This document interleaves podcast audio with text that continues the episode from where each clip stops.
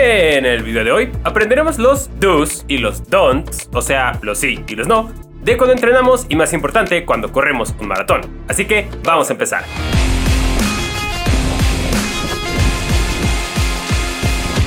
Número 1. Entrena con tiempo. Es decir, para correr bien un maratón tenemos que entrenar de 6 hasta 9 meses antes de la prueba. Evita este error de querer inscribirte a la última hora y caer en el engaño de irse al pasito echándole ganas. Toma tu tiempo y entrena bien. No busques atajos. No tomes pastillas, no corras con pesas, ni chalecos de sudar, ni dietas milagro, ni ungüentos, y mucho menos esa p de las tinas de hielo. Correr es trabajo duro, pero sobre todo inteligente. Come bien antes, durante y después de correr.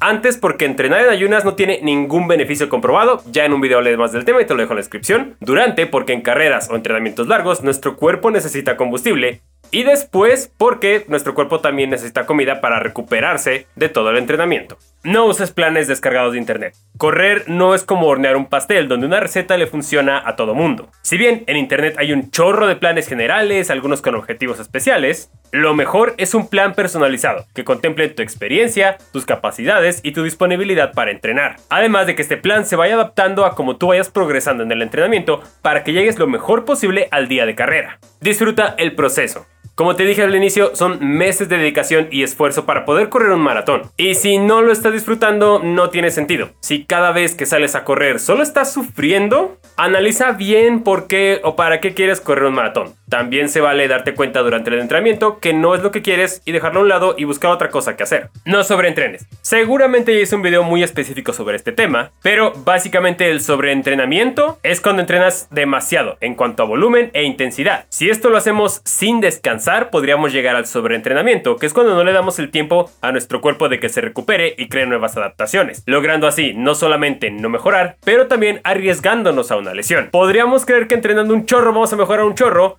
pero si el cuerpo no tiene este vital espacio de recuperación, se logra todo lo contrario. Así que aprende a descansar porque eso es importantísimo para mejorar como corredor. Escucha tu cuerpo. El dolor es como esos focos del tablero del coche que te indican que algo no está bien. Tú perfectamente ya sabes cuando un dolor es porque te estás esforzando y cuando algo ya se está rompiendo o está fuera de lo normal. Así que Pon mucha atención a eso. Si duele en el entrenamiento, hay tiempo de corregir, adaptarnos y seguir entrenando. Pero si es un dolor que no puedes soportar durante el maratón, se vale detenerte, descansar e incluso abandonar. Ninguna carrera está por encima de tu salud. No te compares con nadie, ni cuando entrenas ni cuando estés corriendo.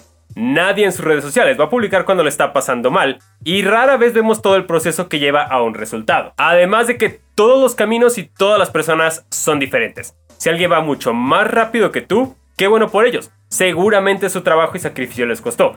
Y de igual manera, si alguien va más lento que tú, también le está costando y está viviendo su propio proceso, así que respétalo. Estudia la carrera a la que vas. El clima, la ruta, la elevación. Algo importante que tenemos que aclarar aquí es la diferencia entre elevación y altimetría. Elevación son los metros sobre el nivel del mar donde se lleva a cabo la carrera. A mayor altura, menor presión atmosférica y por ende menor oxígeno disponible. Si vives a nivel del mar y vas a una ciudad que está muy alto, esto puede llegar a afectarte, pero también se puede entrenar. Por otro lado, la altimetría se refiere a la medición de ganancia o pérdida de elevación durante la ruta, es decir, las subidas y las bajadas. Aunque la mayoría de los maratones son mayormente planos, algunos tienen subidas que si no estás muy acostumbrado te pueden costar. Y de nuevo, esto es algo que también se puede entrenar. Ahora sí, volvemos al video los abastos, todo esto lo puedes adaptar a tu entrenamiento para que el día de la carrera ya sepas más o menos a lo que vas. No resuelvas las cosas a la última hora. Desde tu inscripción, hospedaje, transporte, comidas, nutrición, todo, la logística para llegar, la logística para salir de la carrera, todos esos pequeños detalles que no implican correr, pero que si fallan te pueden estresar, hay que tenerlos bien resueltos para que el día de la carrera tu única preocupación sea correr. Ten un objetivo, pero que sea un objetivo realista. A todos nos encantaría llegar en primer lugar o romper el récord de Eliud Kipchoge, pero no para todos es posible lograr eso. Así que si quieres romper tu récord personal, solo vas de paseo o es tu primer maratón, fija el objetivo y entrena para ello. Durante los meses de entrenamiento que vas a tener, puedes darte una idea de más o menos el tiempo al que vas a lograr. Entonces, sigue ese objetivo, pero sé realista. No caigas en la falacia de que correr un maratón es igual a sufrir. Sí, hay cierto dolor después de correr mucho tiempo, pero mucha gente lo exagera para verse como los grandes héroes y no es así. Además de esa tontería del muro, que si entrenas bien y comes adecuadamente, ni siquiera lo vas a notar. Esa es una mentira que inventó la gente que no entrena bien. Con la estrategia y preparación adecuada, el maratón se disfruta de principio a fin. Prueba todo, todo, antes de la carrera. Tus tenis, tu ropa, la gorra, playera, todo. ¿Qué vas a comer? ¿Qué vas a beber? Aquí no importa si son geles, carbohidratos líquidos, barritas, frutos secos, gansitos, lo que a ti te acomode comer, Pruébalo todo antes del día de la carrera. Todo esto debe estar probado y sin fallas para que ese día no tenga sorpresas. No estrenes nada el día de la carrera. Que si te gustó la playa del evento, que si te regalaron una gorra, que si los geles estaban de oferta, no me importa. Cualquier cosa nueva que uses el día de la carrera está representando un volado. Puede que no pase nada, pero también puede que te eche a perder todo tu esfuerzo. Así que no vale la pena tomar ese riesgo. Sigue un plan nutricional. Además de evitar comer cosas nuevas antes y durante la carrera, es importante comer cuando te toca.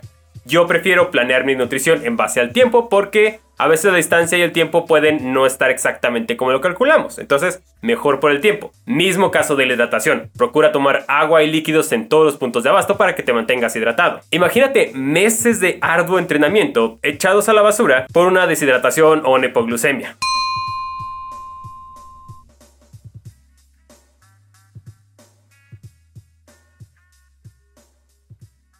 Así que tu gelecito y a correr. Evita empezar demasiado rápido. Créeme, el día del maratón no tiene superpoderes, simplemente esa adrenalina y esa fuerza que te hace salir volando es un poco de ansiedad por el evento. Así que contrólate. Lo más inteligente es empezar un poco más suave e ir acelerando conforme avanza la carrera. Los famosos parciales negativos.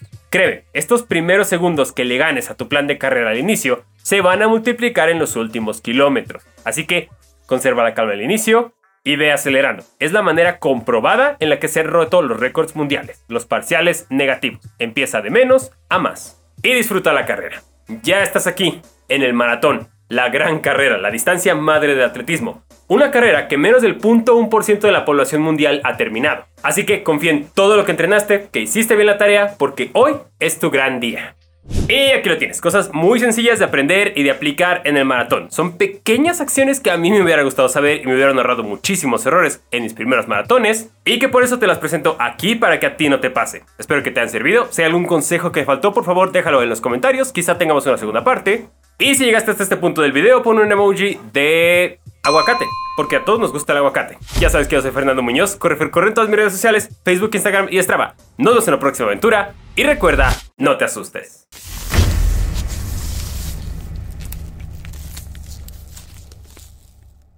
Flaca. No mames. ¿Me das 10 minutos? 10 minutos, ¿sí? ¿Qué? Estoy grabando, ¿me das 10 minutos?